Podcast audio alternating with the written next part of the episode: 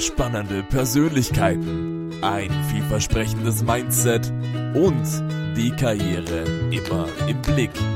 Das ist binavi.rocks. Das ist Lukas Wagner und Dominik Klug und dein Podcast auf deiner Reise zum Erfolg. Herzlich willkommen zurück bei unserem Podcast. Herzlich willkommen zurück bei deiner Reise zum Erfolg. Mein Name ist Dominik Klug und das Programm heute wird absolut genial. Ich bin schon so excited, denn hier neben mir sitzt ein Dude, der einfach eine pure Inspiration ist und ich bin so froh, dass er heute hier bei uns zu Gast ist. Herzlich hier willkommen. Hier bei mir. Hier bei dir. Ja, ihr bei mir Gast. Ja, natürlich. Aber ich bei eurem Podcast natürlich. Auf jeden Stimmt. Fall. Domingo Geronimo Matle. Yes. Danke, dass ich bei dir sein darf. Danke, dass du bei uns bist. Danke für euch, dass ich bei euch sein darf. Freut mich sehr. Ja. Domingo, deine Story ist unglaublich. Die Recherche war einfach nur spannend, ja, dich zu recherchieren und ich habe mich so gefreut auf den heutigen Tag und ich bin mir sicher, dass heute wird die Welt verändern für alle, die zuhören werden. Fangen wir bei den Basics an. Wie war das bei dir? So als Kind, du warst in der Schule, hast du gemerkt, irgendwas ist anders für dich, du möchtest dich selbst ausleben oder wie war das für dich das, der, der Start und dann der Start in die Tanzszene? Kannst du uns das beschreiben? Ich habe angefangen mit Kunst in Form von Tanz mit acht Jahren. Das heißt, wo ich in die Hauptschule gekommen bin, war ich natürlich schon voll in der Kunst, Art, Scene, Tanzszene.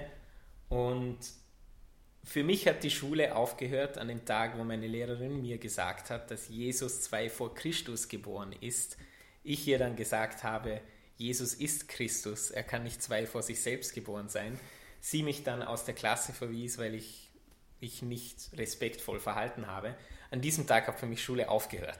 Das war in der ersten Hauptschule. Und dann habe ich mir gedacht, so, was erzählen die da oder um was geht es hier eigentlich wirklich, oder? Und dann habe ich meine ganze Energie wie davor auch schon, natürlich nach dem Tag ein bisschen mehr, in Tanz, Kunst, Kreativität und das, was mir Spaß macht, gesteckt.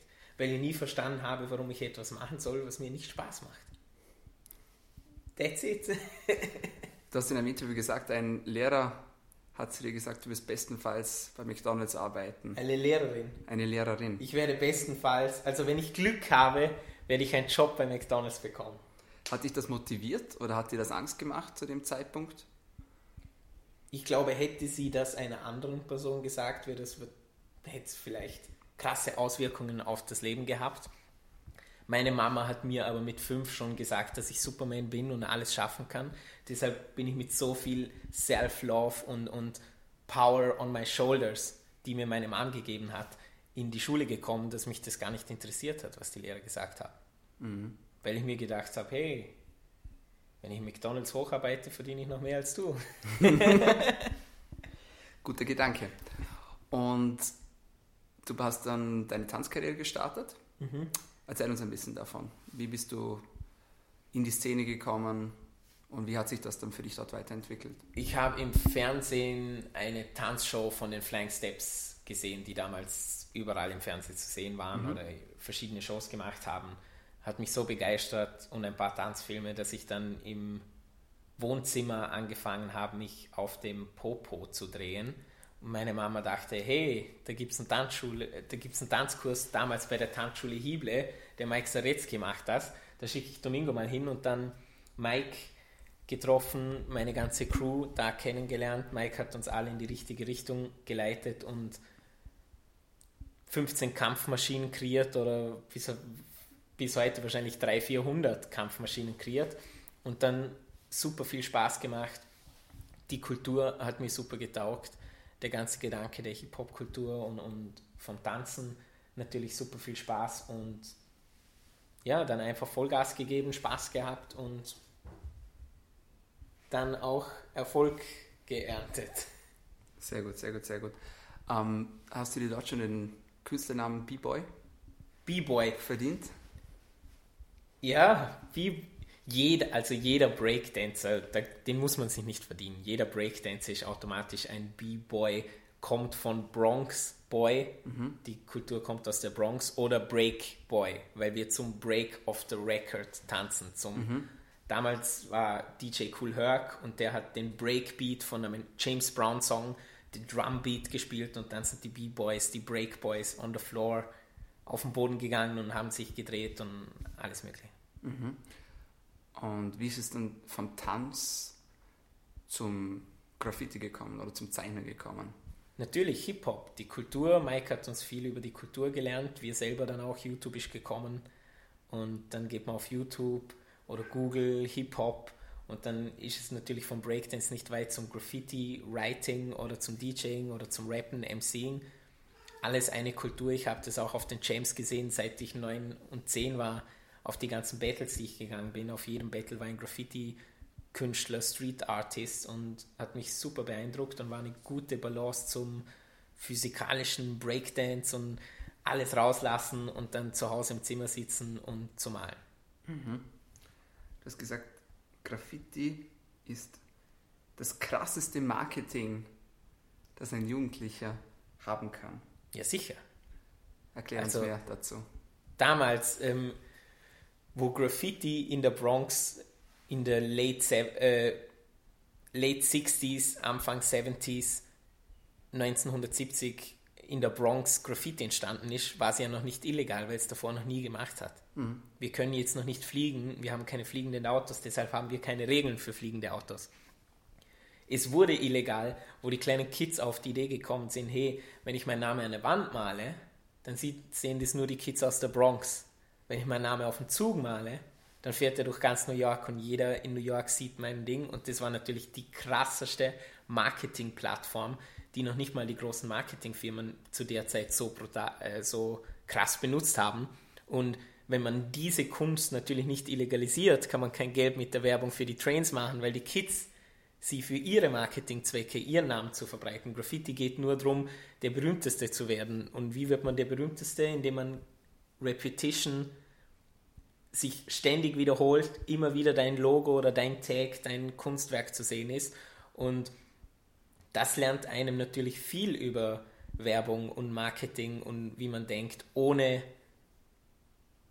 dass man jetzt direkt über Werbung denkt, sondern man denkt eher, wie werde ich Fame mit 13, mit 12. Wenn ich auf das hohe Haus darauf komme, wo fast niemand draufkommt und ein riesengroßes Bild mache, werde ich famer, als wie wenn ich irgendwo ein kleines Tag reinmale. Und, und die Kids damals in der Bronx, die haben das super umgesetzt. So, hey, wenn ich auf eine Wand male, sieht es nur jemand in der Bronx. Wenn ich auf einen Zug male, sieht es ganz New York. Das war das Internet von damals. Wie siehst du das Ganze? Soll man oder darf man das Gesetz unter Anführungszeichen brechen, um sich so ausleben zu können oder um sich so auszudrücken? Oder bist du der Meinung, dass es da irgendwo eine Grenze gibt? 1970 in der Bronx ist natürlich anders wie 2019 in Österreich. Wir haben in äh, Vorarlberg, in dem kleinen Ort da, wo wir leben, super viel legale Wände. Und auf legalen Wänden kann man sich viel Zeit lassen, man kann wirklich üben und wenn man illegal irgendwo malt, dann kann man sich keine Zeit lassen, die Kunst wird nicht gut, weil man keine Zeit hat und wegrennen muss und was weiß ich. Damals wurde es dann erst illegalisiert und die Graffiti-Writer haben eine War on Graffiti und the Police haben die War einfach mitgespielt. Die Graffiti-Sprüche gegen die Police, wo es auf einmal illegalisiert wurde. Aber jetzt haben sie die War schon gewonnen. Jean-Michel Basquiat oder Keith Haring damals sind in die großen Galerien aufgenommen worden, konnten Wände sprühen, ganz legal, was es damals noch nicht gab, konnten ihre Bilder verkaufen. Heute können wir genau das Gleiche. Es gibt legale Wände, ich kann um die Welt reisen. Warum soll ich illegal einen Zug malen, wenn ich wenn mir eine Firma 50.000 zahlt für eine Wand? So. Und da kann man, also ich denke heute illegal malen, gibt Leute, die es tun, kann man machen. Die Grenzen in der Graffiti-Kultur sind eigentlich Privatgrundstücke, keine privaten Häuser, privaten Autos, keine Kirchen. nicht die Natur. Also da gibt es schon einen Code, wo man mhm. nicht hinsprüht, auch die illegalen mhm. Leute, die wirklich in der Szene sind. Mhm. mhm. Aber ist natürlich nicht alles Graffiti. Manchmal hat ein Jugendlicher einfach eine Sprühdose und, mhm. und dann kommt in den Medien Graffiti-Sprüher, oder? Verkauft sich besser. Verstehe. Ähm, wie ist es bei dir? Reden wir ein bisschen über, über deine Kunst. Was machst du persönlich oder was machst du persönlich am liebsten? Mit was arbeitest du am liebsten, wenn es darum geht, Kunst zu machen, wenn es darum geht, Bilder zu machen? Beschreib uns so ein bisschen deine Arbeit.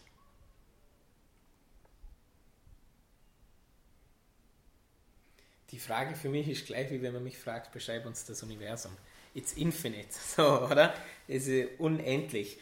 Mit was male ich? Manchmal male ich mit Öl, manchmal male ich mit Graffiti, äh, Sprühdosen, manchmal mit Öl, manchmal mit Sprühdosen, manchmal mit Acrylfarben, manchmal mit äh, Pigmenten, die mir auf der Hand sind, die ich reinschmiere, mit Ölkreiden, alles, was mir in die Hand kommt. Manchmal mache ich Skulpturen, manchmal eine Leinwand und ähm, das sind nur die Materialien, oder?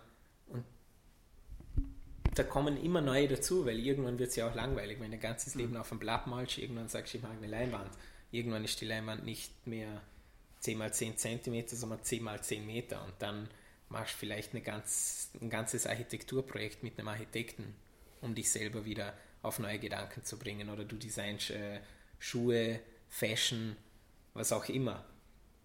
Das ist der Outlet.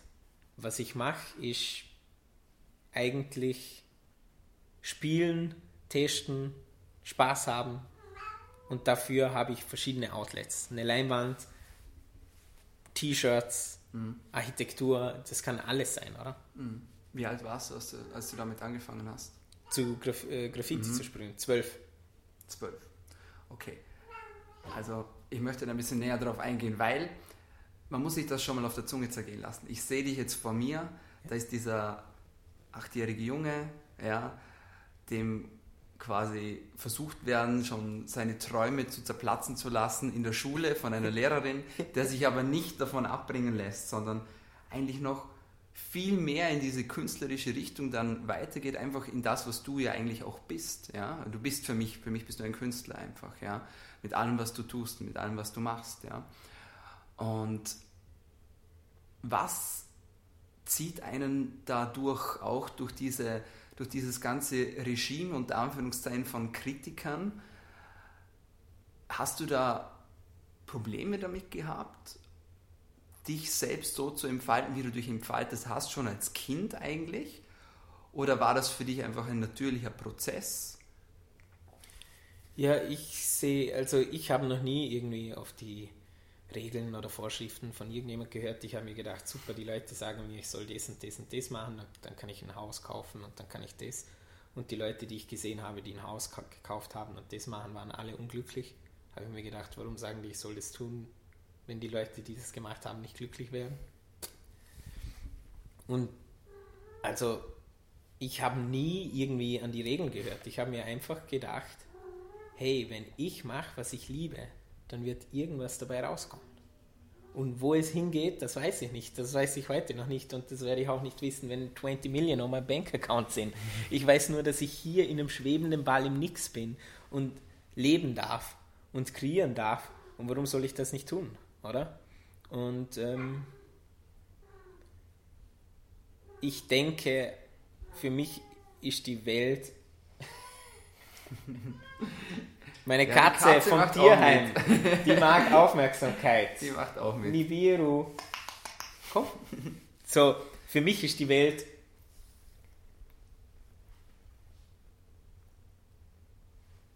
wie, wie Jim, Jim Carrey hat so ein super Ding gesagt. Er hat gesagt, damals, wo ihn die Mama ins Zimmer geschickt hat, war das nicht Bestrafung, sondern für ihn the best thing ever, weil sein ganzes Universe hier war. Ich habe nie aufgehört, Kind zu sein. Picasso hat sein ganzes Leben gebraucht, um wieder dahin zu finden. Ich habe einfach nie aufgehört, dass ich es nie wieder finden muss.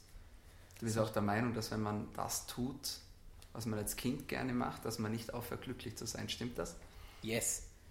Für mich der beste Weg, wenn ich mich mal schlecht fühle oder viel Jobs, viel Stress, Traveling und was weiß ich. Und dann bin ich out of balance. Dann denke ich mir, was würde ich machen, wenn ich jetzt ein Kind wäre und alles tun könnte, was ich möchte, was ich ja eigentlich kann. Die Grenzen sind nur im Kopf, oder? Dann mache ich die Sachen, die ich als Kind mache und bin wieder super erfüllt, super glücklich und habe wieder genug Energie für die Business Meetings und Gallery Meetings und was auch immer. Und dann siehst du das Ganze auch anders. Wenn du die Welt siehst wie ein Erwachsener, dann gibt es für dich super viele Grenzen. Wenn du die Welt siehst wie ein Kind, gibt es für dich keine Grenzen. Mhm. Oder? Für mich ist es keine, gibt es keine Grenzen. Ich höre nicht auf die Galerieszene. Ich höre nicht auf die Kunstszene. Ich gehe nicht auf die Kunstmeetings. Ich habe nicht Kunst studiert. Ich ziehe mir keinen Anzug an. Ich muss nicht so oder so sein. Ich bin, wie ich bin. Deshalb kann ich da überall durchlaufen. Wo die Leute 20 Jahre brauchen, um zu studieren und dann haben sie noch mehr Grenzen im Kopf und denken, sie dürfen den Galerist nicht anreden komme ich mit einem Bag of Cookies, gibt es dem Gallerist und sage, yo, you wanna make some money, man? Und dann brauche ich keine zehn Jahre Schule, weil ich einfach denke, schlussendlich sind wir alle Menschen und jeder kann aufeinander zugehen. Und wenn ich was wissen will, frage ich Leute, die das bevor mir, vor mir getan haben oder älter sind und, oder erfolgreich sind. Diese Leute schreibe ich an, die schreiben mir meistens zurück. Sollte jeder da draußen probieren. Euer größtes Vorbild geht ins Internet, schreibt sie an, wenn sie nicht gleich zurückschreiben, schreibt ihr 30, 40 Mal und nach dem 40. Mal kommt vielleicht eine Antwort und dann könnt ihr für diese Leute arbeiten oder sie im Atelier treffen und dann lernt ihr so viel, was euch keine Schule lernen kann, oder? Mhm. Und so für mich, ja, einfach kreieren, Grenzen testen, mich selber testen und jetzt weiß ich gar nicht mehr, was die Frage war. Ich weiß gar nicht mehr, was die Frage war. Die Antwort passt perfekt. Okay. du bist ein super humble Dude. Das merkt man. Aber du bist wahnsinnig erfolgreich mit dem, was du machst. Ja? Du warst in großen Städten, hast dort Ausstellungen gemacht, zum Beispiel in New York, in Los Angeles, in Hongkong. War das für dich klar, dass deine Arbeit so weit geht? Ich, oder? ich habe die Regeln nicht befolgt. Also meine erste Leinwand habe ich vor zweieinhalb Jahren gemacht. Kunstwelt, keine Ahnung. Wie verkauft man Leinwände? Ich habe halt Aufträge gemacht, Graffiti, mehr als Dienstleister als wir als Künstler. Und vor zwei Jahren, okay, jetzt gehen wir mal Next Level, the Next Mission, das nächste Level vom Spiel called Life. Und dann habe ich angefangen, Leinwände zu malen und die Regeln nicht befolgt und einfach gemacht, was mir Spaß gemacht hat und Leute angeschrieben und mich einfach keine, ich kenne keine, für mich gibt es keine Grenzen. Oder das ist alles nur so wie ein Spiel, Informationen. Ich brauche nur die richtigen Informationen, dann kann ich alles. Wie ein Hacktour zu, mhm. ne, zu einem Computerspiel. Und genauso gehe ich alles an. Wenn ich morgen Guru werden will, baue ich die krasseste Sekte weltweit. so, für mich gibt es keine, keine Grenzen. Nicht, weil ich so gut bin, sondern weil ich das mir so einprogrammiert habe. Und ich glaube, das ist das Beste, was man haben kann. Für sich selber. Und ich denke, niemand sollte Grenzen kennen, sondern einfach tun, was er liebt, Spaß haben, nicht so sehr darüber nachdenken, was der Nachbar macht oder was der Nachbar von einem denkt und einfach das machen, was du liebst. Schlussendlich zahlt es aus. I love that. du hast auch schon große Auftritte gehabt. Du hast mit Größen zusammengearbeitet wie Oliver Pocher, Cool Savage, spricht man das so aus? Ja, stimmt das? Loe Black. Welche Rolle spielt für dich das Gesetz der Anziehung in deiner Arbeit und in deinem Leben?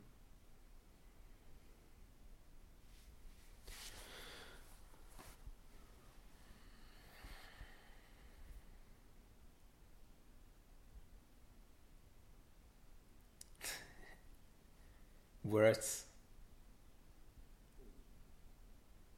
manche Sachen kann man in Worte einfach nicht so gut erklären.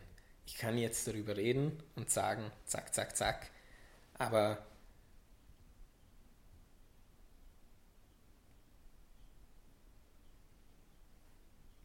vor zwei Jahren war ich zu Hause,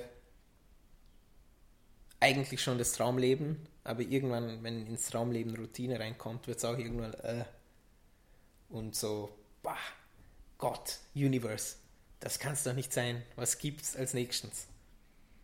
drei, vier in der Nacht, super unmotiviert zu Hause, schau durchs Internet, gib mir doch eine Antwort.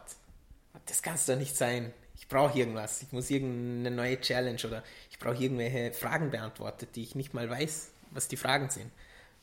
4 Uhr in der Nacht, unmotiviert, vor dem Computer, scroll durch und dann sehe ich die Joey Show. Ein berühmter amerikanischer Künstler, von dem wir vorhin das Bild gesehen haben. Und dachte mir, das ist sowas wie Netflix, wo ich mich zurücklehnen kann, schauen, was der Künstler macht und vielleicht motiviert es mich. Dann klicke ich drauf und dann musste man sich anmelden. Wann hast du das letzte Mal geweint?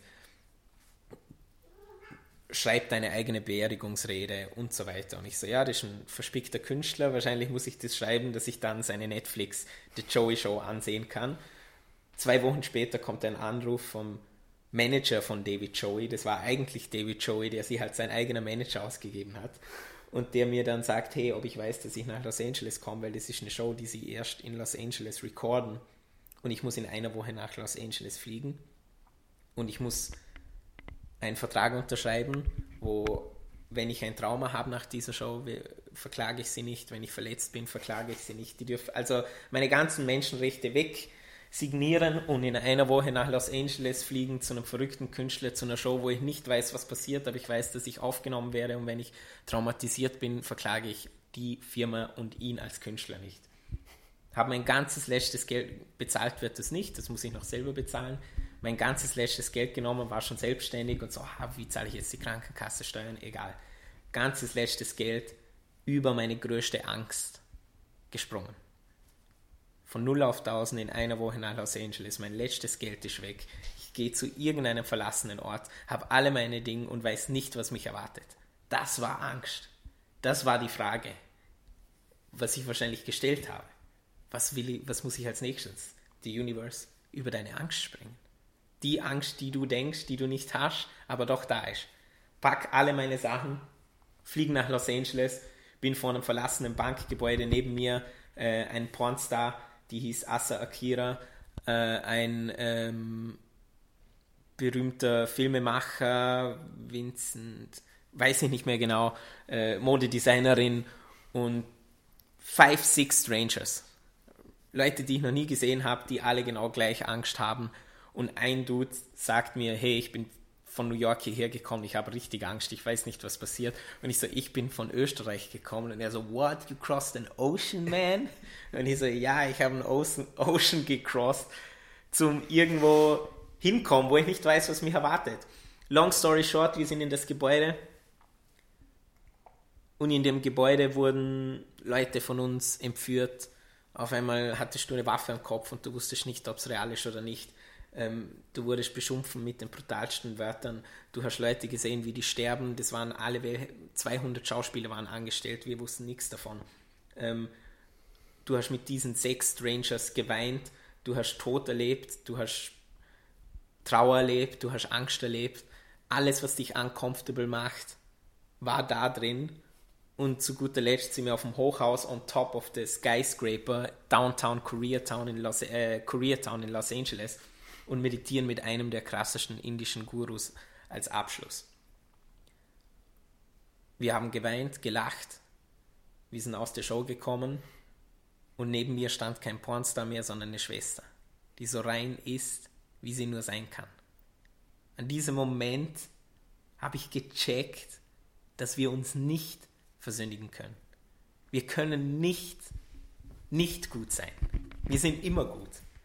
Diese Sachen waren die Sachen, die ich beantwortet brauchte, weil obwohl ich so erfolgreich war und eigentlich ein super Leben hatte, wollte ich mehr und habe mich selber bewertet, unterbewusst, so dass ich gar nicht mitbekommen konnte. Meine Kunst bewertet, wie sie aussieht. Gefällt es den Leuten? Kann ich das so verkaufen? Ich kann doch noch mehr machen und das, was ich jetzt mache, ist nicht gut und nicht genug. Und dann bin ich da mit einer Waffe am Kopf. Einer wird entführt, der stirbt, wir gehen auf seine Beerdigung, wir weinen, alles das passiert innerhalb von drei, vier Stunden. Wenn ich das jetzt so erzähle, klingt das wie irgendein crazy Ayahuasca-Drug-Trip oder so. Und dann am Schluss mit einem indischen Guru und dann kommst du raus und du legst alle deine Bewertungen. Also amazing. So glücklich war ich noch nie in meinem Leben. Alle Bewertungen waren abgelegt. Ich bin reingegangen mit einem Pornstar und ich bin rausgekommen mit einer Schwester. die so rein war wie noch nie zuvor. Und das Schöne war, wo ich die Bewertung anderer abgelegt habe, habe ich auch meine abgelegt. That's the power. The universe and the world is nothing but a mirror. If you hate the world, it's because you hate yourself. If the world is bad to you, it's because you are bad to the world. If you love the world, the world loves you back. That's the secret. That's the law of attraction. That's amazing. Glaubst du, dass es dann schlussendlich darum geht, dass man seine Ängste überwindet? Oder dass Fear. man sich selbst liebt oder beides? Selbst lieben, Ängste überwinden. I, Will Smith, the biggest things in life are behind fear. Ich habe es erlebt, wo ich nach Los Angeles bin. Und jetzt warte ich nur noch auf Sachen, die mir Angst machen.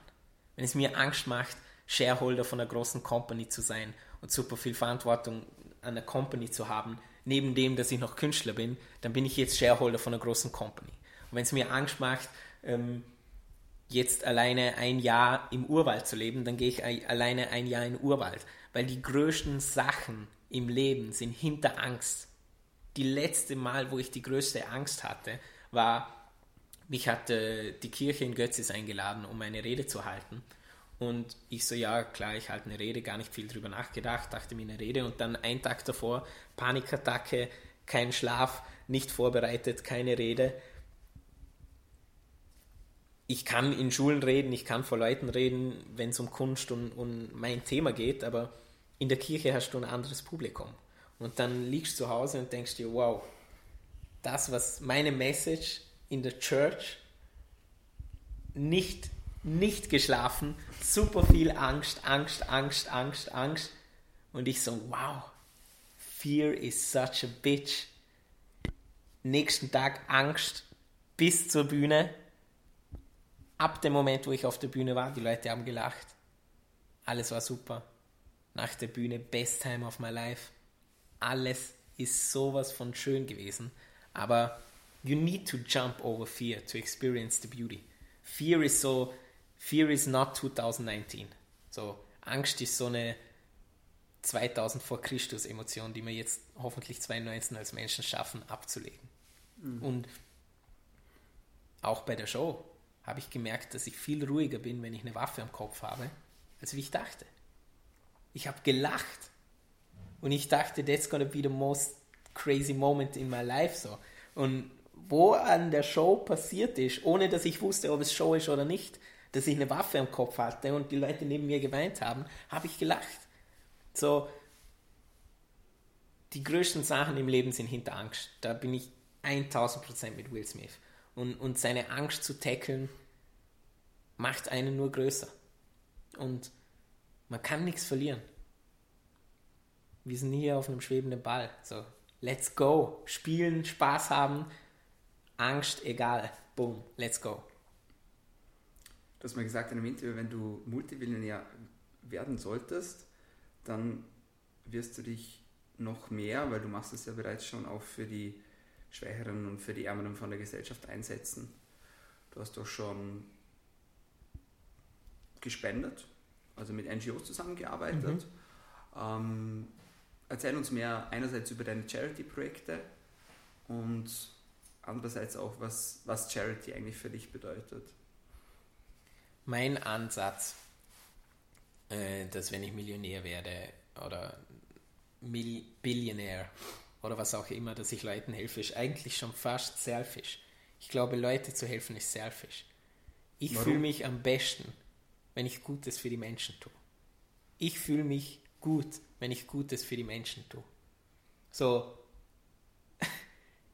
so, ich kann jetzt sagen, ich tue Gutes für die Menschen oder ich kann die Wahrheit sagen, ich fühle mich gut, wenn ich Gutes für die Menschen tue. Ich glaube, das macht jeder. Ja. Ich mag einfach nicht Millionär sein und fucking sad.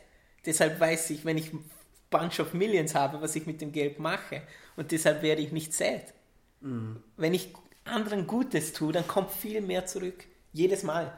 Ich habe meine Kunstausstellung im Magazin 4 gemacht, Less Perfection, More Beauty. Und die war eine Ableitung, meine Umwandlung der Show, der Joey Show.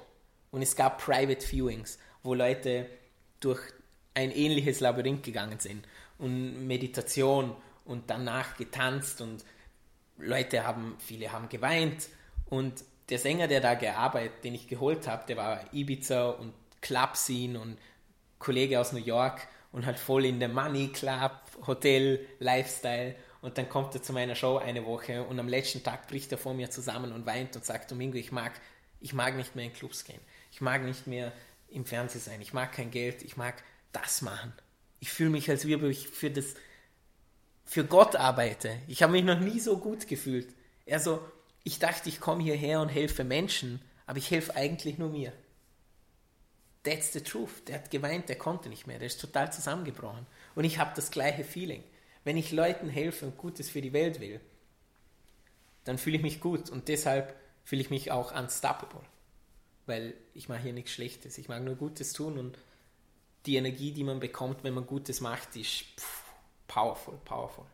Also eigentlich ist es das egoistischste Ding, was ein Mensch machen kann, Menschen zu helfen. Amazing. Das höre ich als Arzt sehr gerne, weil ich weiß, dass es stimmt. Ja. es ist so. Ähm, das war auch ein Grund, warum dass ich Medizin studiert habe. Ja. Es gab viele Gründe, aber ein Grund davon war das Gefühl, das du hast, wenn sich ein Mensch, wenn der zu dir kommt und sich bedankt für das, mhm. dass du ihm geholfen hast. That's powerful, man. Extrem. Extrem. Huh. ähm, was für Projekte stehen bei dir in Zukunft an? Wo ähm, möchtest du hin? In welche Richtung soll es gehen? Utopia. Heaven on Earth, that's what I'm working for. Also äh, Himmel auf Erden, gute Shows, Leben in Glück, Leben im Friede, gute Leute rund um mich, coole Projekte mit größeren Künstlern machen wie, wie, wie ich und, und einfach die Welt mitgestalten. Alles, was hier drin ist, das Glas, der Tisch, ähm, die Decke, alles war mal ein Traum von einem Typen, wo man gesagt hat, der ist super verrückt und jetzt hocken wir hier drin. Ich mag die Träume verwirklichen, in denen die Leute in der Zukunft hocken und das Bestmöglichste in diese Richtung machen und ähm, ich mache mit einem Kumpel Alexander Stark, einem Fellow Artist und Künstler, machen wir jetzt gerade ein Kollektiv, wo wir mit großen Companies zusammenarbeiten und Creative Direction und Positive Stuff die Companies in eine Positive Future leiten? Die Antwort ist eigentlich immer leicht. Wenn man etwas macht aus Liebe, dann hat es Zukunft. Manchmal vergessen das die Firmen und das macht unser Kollektiv, dass wir hineingehen und sagen, hey, was ist die Love? Was ist gut für die Welt? Was ist positiv? Das wird alles eine Zukunft haben. Da musst du dich nicht äh, drum kümmern, ob es verkauft wird oder nicht, weil früher oder später es sowieso funktionieren wird. Und wir machen verschiedenste Projects, Kunstausstellungen. Wir gehen jetzt demnächst nach Paris. Äh, Lex trifft sich da mit einem Architekten, dann treffen wir uns mit äh, Modedesignerinnen, mit einem Buchladen. Ich treffe mich mit einem Galeristen für eine super Show in Paris, vielleicht noch dieses Jahr. Ende dieses Jahr will ich, äh, gehe ich sowieso auf Art Basel Miami, so die größte Kunstmesse in Miami weltweit, Art Basel in Basel und Art Basel in Miami, das sind so die Top-Kunstmessen, da gehe ich hin und habe jetzt noch keine Galerie, die mich ausstellt. Bis Dezember werde ich eine haben und werde dort ausstellen.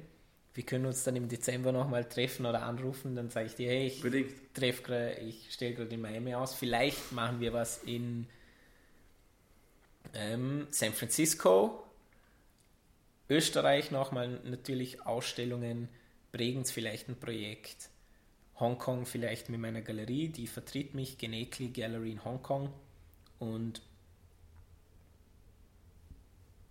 Spaß haben. Das machen, was mir Spaß macht, glücklich sein, durchdrehen, coole Leute treffen, cooles Zeug machen.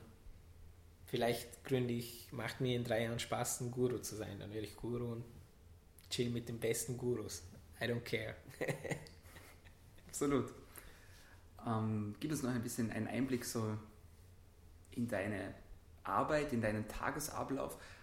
Hast du einen Tagesablauf überhaupt? Oder gibt es irgendwelche Fixpunkte in deinem Tag? Hast du, hast du eine Struktur?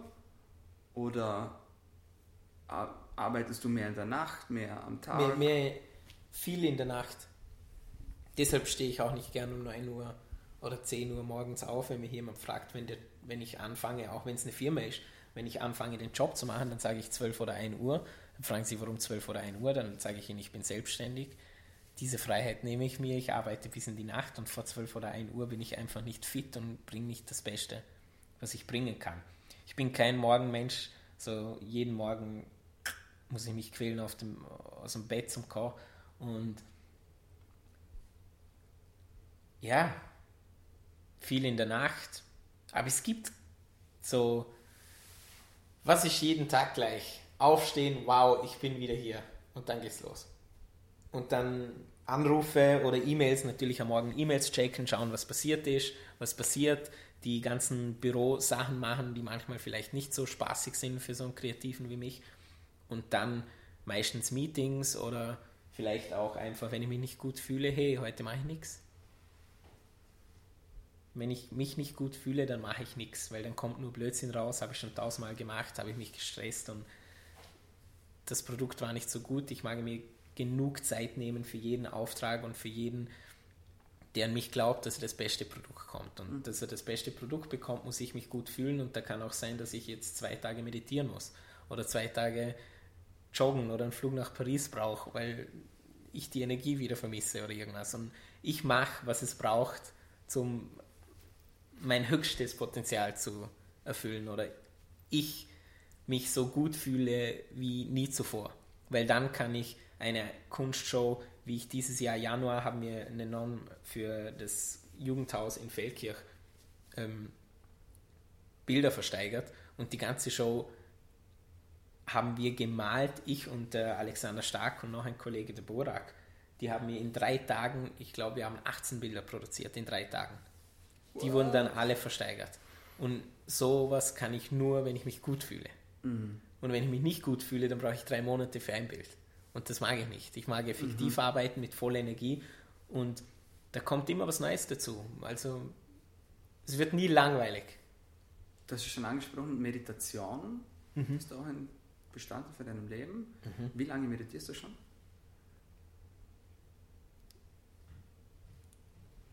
Da bin ich nicht super.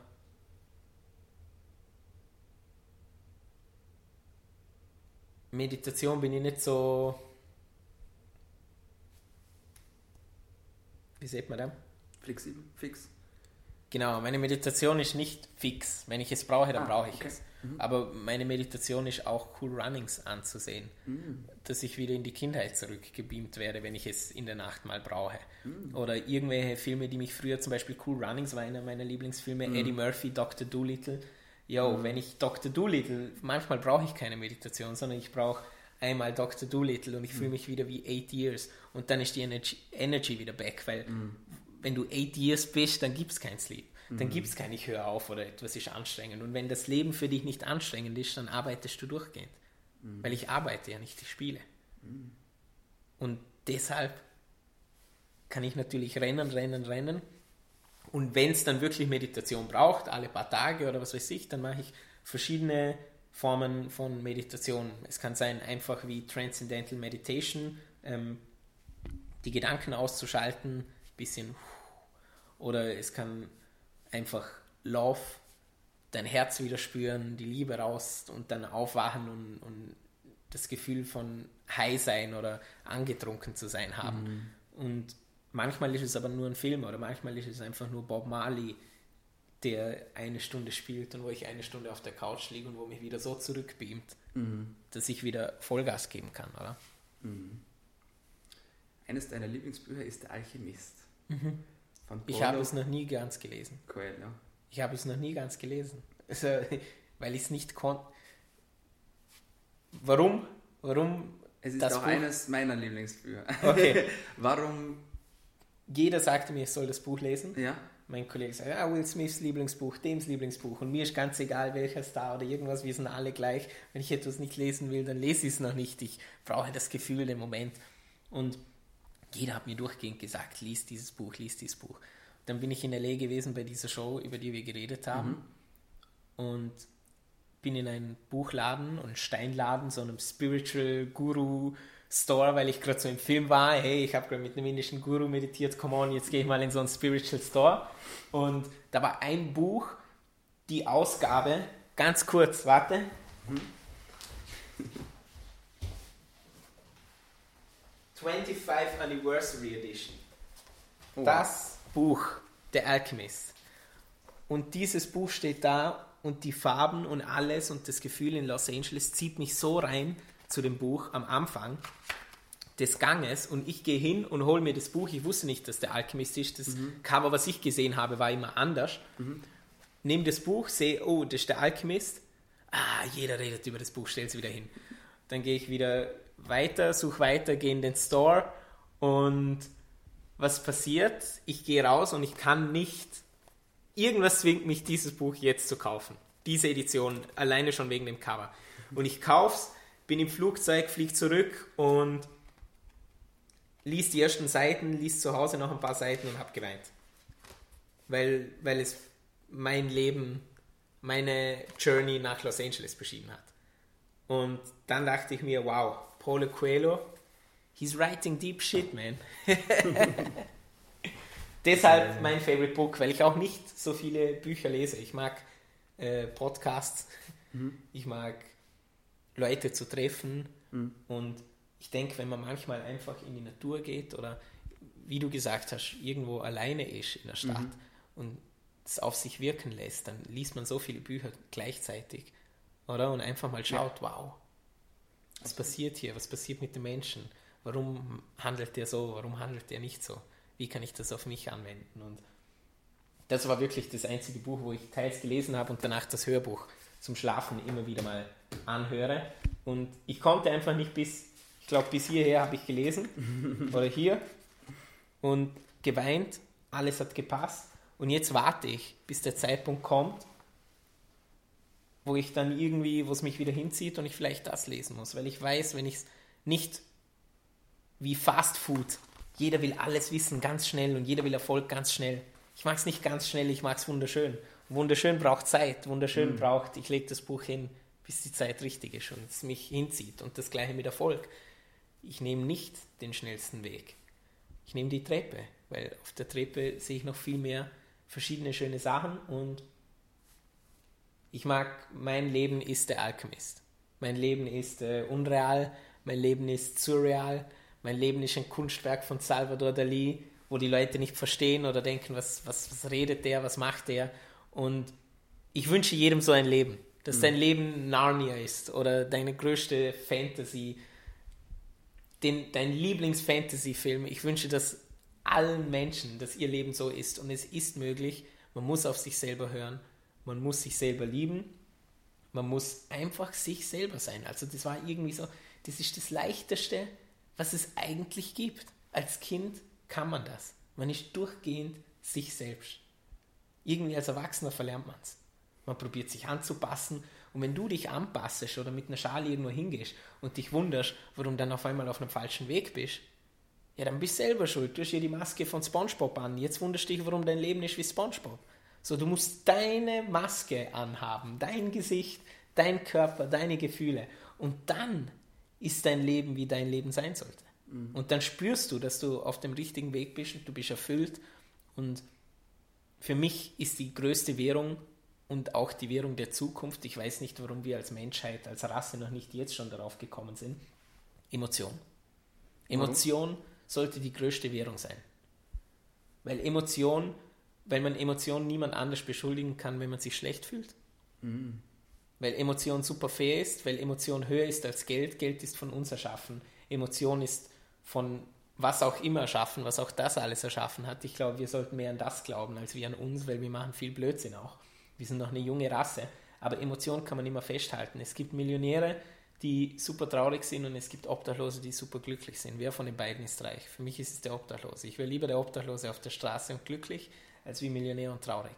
Deshalb ist Emotion die größte Währung und einzige wahre Währung für mich. Mhm. Deshalb mache ich, was ich liebe und das Geld rennt mir nach und nicht, ich nicht dem Geld. Amazing. Also etwas ist sicher, wir machen eine zweite Folge. That's it. Weil Let's do it. das waren jetzt 45 Minuten und das ist wie im Flug vergangen. Yep. Und da waren so viele tolle Sachen dabei. Wo finden dich unsere Hörer im Internet? Wo kann man deine Arbeit sehen? Wo bist du auf Instagram aktiv? Bist du auf YouTube aktiv? Yes, yes, man! Meine Homepage www.urban, urban-art wie Kunst.biz www.urban-art.biz Auf Instagram Real Urban Artistry. Real Urban Artistry auf Instagram, Facebook. Ähm, und ansonsten laufen wir vielleicht mal aneinander vorbei and we can talk in the real world. Und bald kommt meine neue Sculpture heraus, 100 limitierte Skulpturen, www.urban-art.biz. Donald Trump als der Liebesguru. Das wird Hammer, sold out in one hour. Jeder, der den Podcast hört, geht jetzt auf meine Homepage und schaut, ob ihr noch einen Donald Trump Love Guru bekommen könnt. Wenn alles gut läuft, sind sie made in China. Blesser! Amazing. Hat Spaß gemacht. Alles Liebe für dich. Alles Gute. Alles Gute Der dir. Erfolg kommt Vielen von Dank. alleine. Ja, fix. Und den hast du schon. Und den gönne ich dir auch. Auf jeden Perfekt. Vielen Dank. Das Vielen Dank war dir. die heutige Ausgabe von Vinavi.rocks. Uns gibt es jeden Sonntag um 12 Uhr auf iTunes, Soundcloud und im Internet. Schick uns dein Feedback und werde selbst Teil davon. Wir freuen uns darauf, dich auf deiner Reise begleiten zu können. Wir sehen uns nächste Woche. Bis dahin, liebe das Jetzt.